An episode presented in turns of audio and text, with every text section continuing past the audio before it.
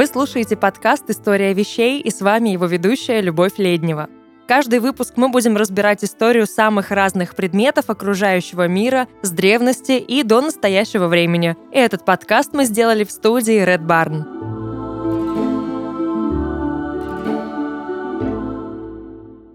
Сейчас мы уже привыкли к тому, что книги есть бумажные, аудиоформаты, электронные, да любые. Хочешь — читай в телефоне, хочешь — в наушниках. Удивить кого-то электронной книгой сложно. Сейчас это уже почти пережиток прошлого, но в начале века это было настоящее открытие. Нас вообще уже трудно чем-то удивить, но все-таки давайте вспомним, как книжный рынок вздрогнул, и все начали шутить о смерти печатной индустрии. Спойлер, шутки не оправдались. Открываем учебники на странице «История электронной книги».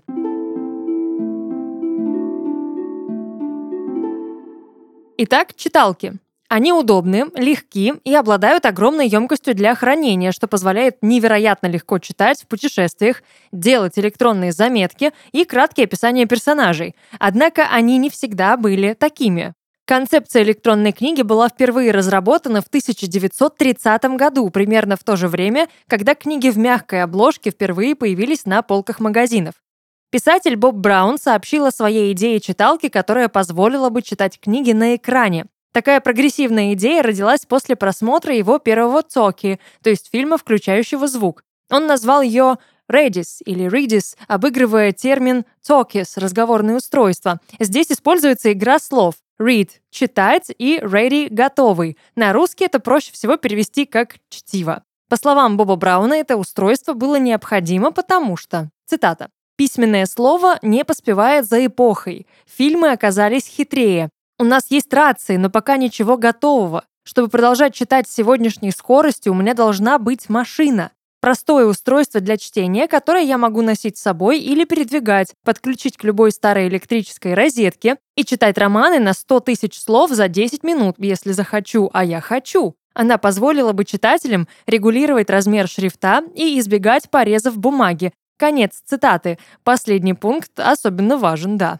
Эта гипотетическая концепция чтива позволила бы читателям поглощать книги намного быстрее, чем они могли бы в случае с печатными изданиями. В дополнение к преобразованию книг в цифровые файлы, идея Брауна также заключалась в замене обычных слов огромным количеством символов и использовании новых типов знаков препинания для имитации действия или движения. То есть, по сути, Браун хотел заменить текст понятными изображениями происходящего, типа собрать сюжет с помощью эмодзи. Эти идеи быстрого чтения так и не прижились, когда в конечном итоге были изобретены устройства для чтения электронных книг, но идея чтения книг в электронном виде прижилась. Первый прототип читалки был разработан испанской школьной учительницей Анжелой Руис Раблес в 1949 году. Наблюдая за тем, как ее ученики изо всех сил таскают тяжелые книги из школы каждый день, она вдохновилась на создание изобретения, которое позволило бы учащимся легче справляться с нагрузкой. Анджела назвала свою разработку «Энциклопедия механика» или «Механическая энциклопедия». Устройство содержало катушки с печатным текстом, которыми можно было управлять с помощью сжатого воздуха. Этот первый прототип не был электронным, но это было первое известное автоматическое считывающее устройство. Проект так и не был запущен в массовое производство, и Анжела так и не смогла получить жизнеспособный патент на дизайн. Но есть фотография, на которой она держит его в 1949 году, так что гипотетически она все еще могла бы претендовать на него. Изобретение претерпело несколько переделок, и окончательная версия включала аудиозаписи, увеличительное стекло, калькулятор и электрическую лампу для чтения. Массовое производство так и не было запущено, но один из ее прототипов до сих пор хранится в Национальном музее науки и техники в Испании. Еще одним из праотцов современных e-буков является профессор Роберто Буса со своим индексом томизма, электронным указателем для текстового поиска среди бесчисленного количества работ Фомы Аквинского. Да, церковные технологии, а что? Отец Буса начал работу над изобретением в 46 или 49 году, Проект продлился более 30 лет, за которые было напечатано 56 томов индекса, и практически все работы Фомы Аквинского были оцифрованы. В 1989 году вышла версия на CD, а в 2005 — интернет-издание. Однако эта работа в контексте истории электронных книг иногда опускается. Возможно, потому что оцифрованный текст был средством изучения письменных текстов и разработки лингвистических согласований, а не самостоятельным опубликованным изданием. С другой стороны, Некоторые историки считают, что электронные книги появились в начале 60-х годов с проектом NLS и проектами системы редактирования гипертекста и ФРЕС. Возглавляли проекты Дуглас Энгельбарт в Стэнфордском исследовательском институте и Андрис Ван Дам в Университете Брауна. Документы ФРЕС выполнялись на мейнфреймах IBM и были ориентированы на структуру, а не на строку. Они были динамически отформатированы для разных пользователей, аппаратного обеспечения отображения, размеров окон, а также имели автоматическое оглавление, индексы и так далее. Все эти системы также предоставляли обширные гиперссылки, графику и другие возможности. Обычно считается, что Ван Дам ввел термин «электронная книга» и в 1985 году использовал его в названии статьи. Но основная и главная часть нашей истории сосредоточена в 70-х, как минимум это связано с появлением интернета, а как максимум с развитием технологий как таковых. Интернет позволил не просто обмениваться данными, он изменил мышление человечества. 1971 году Майклу Харту, студенту Иллинойского университета, было предоставлено неограниченное компьютерное время на огромном мейнфрейме Xerox в лаборатории исследования материалов. Вовсе не потому, что лучший друг его брата был одним из его операторов. Нет, что вы. То, что может показаться невероятно скучным временем в истории интернета, поскольку в 1971 году в интернете было не так много людей, Майкл Харт превратил в невероятную возможность. Машина использовалась в основном для обработки данных, но она также также была подключена к ARPANET, части того, что позже стало интернетом. Если подсчитать все расходы на покупку и эксплуатацию такой машины, то в целом Майклу сделали подарок стоимостью примерно в 100 миллионов долларов. Стремясь достойно использовать этот ресурс, Харт создал свой первый электронный документ, введя Декларацию независимости Соединенных Штатов в компьютер простым текстом. Книга не представляла для Майкла исключительной ценности, просто это оказался объект, легко поддающийся оцифровке. Он хотел, чтобы все в этом мире могло быть отсканировано и впоследствии доступно в сети. Харт набрал текст на компьютере, все заглавными буквами, поскольку в то время не было возможности использовать строчные, и отправил сообщение на ARPANET, в котором говорилось, что теперь он доступен для загрузки. Шесть человек приняли его предложение и скачали текст. Родилась первая в мире электронная книга.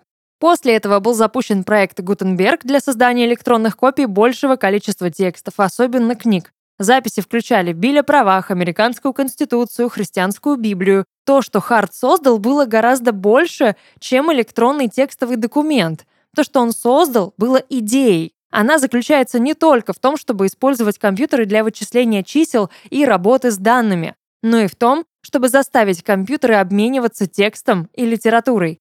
Прошло много времени, прежде чем в 1987 году появилась следующая разработка от создателей компьютерных игр Eastgate Systems. Примерно в это же время компания опубликовала первое гипертекстовое художественное произведение. Первая гипертекстовая книга Майкла Джойса называлась «После полудня» и была доступна для покупки на дискете. Эта книга была создана как первая демонстрация новой онлайн-программы под названием StorySpace. Это программное обеспечение, доступное для персональных компьютеров для создания, редактирования, чтения гипертекстовой художественной литературы. В 1997 году корпорация E-Ink разработала технологию, которая позволила бы цифровым экранам отражать свет так же, как обычная бумага, без необходимости подсветки. Электронная книга Rocket была первым коммерческим устройством для чтения электронных книг, использующим эту технологию. В итоге ее позаимствовали несколько других производителей для создания новых читалок, включая Amazon Kindle который был выпущен в 2007 году и стал самой популярной читалкой в мире.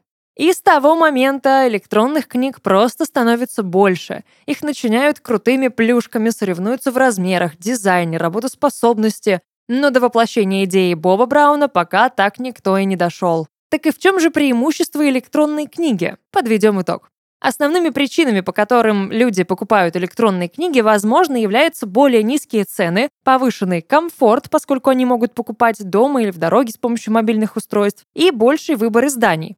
Электронные закладки облегчают поиск ссылок, а устройства для чтения электронных книг могут позволить пользователю комментировать страницы. Хотя выпускаются в форматах электронных книг и художественные, и нехудожественные книги, технические материалы особенно подходят для такого размещения, потому что они могут быть подвергнуты цифровому поиску по ключевым словам. Кроме того, в книгах по программированию можно скопировать примеры кода. Удобно.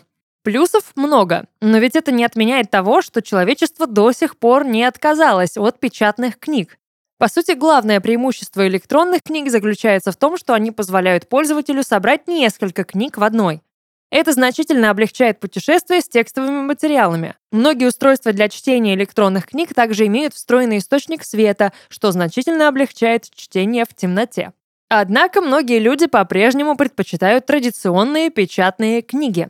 Кому-то нравится тактильное ощущение бумаги. А некоторые надевают шапочку из фольги и не трогают читалки, потому что определенные издатели применяют к электронным книгам управление цифровыми правами, и они опасаются, что их конфиденциальность потенциально может быть нарушена. Ну, они загружают и читают электронные книги, и данные о том, какие книги они читают, могут быть собраны и сохранены. Да-да, мы так нужны кому-то. Хочется верить. Но здесь нужно упомянуть еще и то, что появление читалок изменило сам книжный рынок. Да, как и раньше, авторы исследуют, пишут и работают с редакторами, как они делали это десятилетиями, и продвигают свою работу совместно с отделом маркетинга своего издателя. Однако детали их издательского контракта станут более сложными, если они укажут и разделят, например, по территории или типу, свои права на электронную публикацию и решат договориться о конкретных структурах роялти для электронных книг.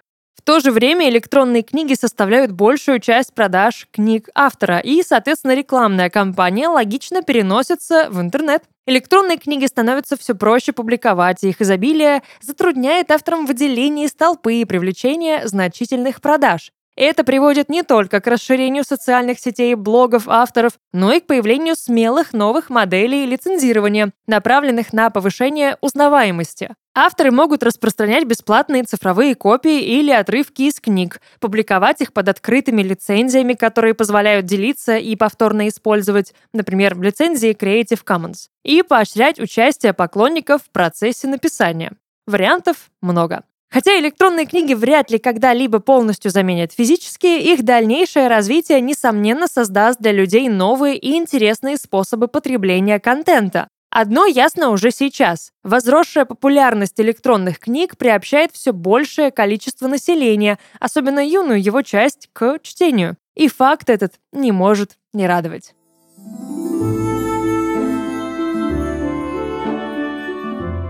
Это был подкаст «История вещей» и его ведущая Любовь Леднева. Расширяйте кругозор вместе со студией Red Barn. До новых встреч!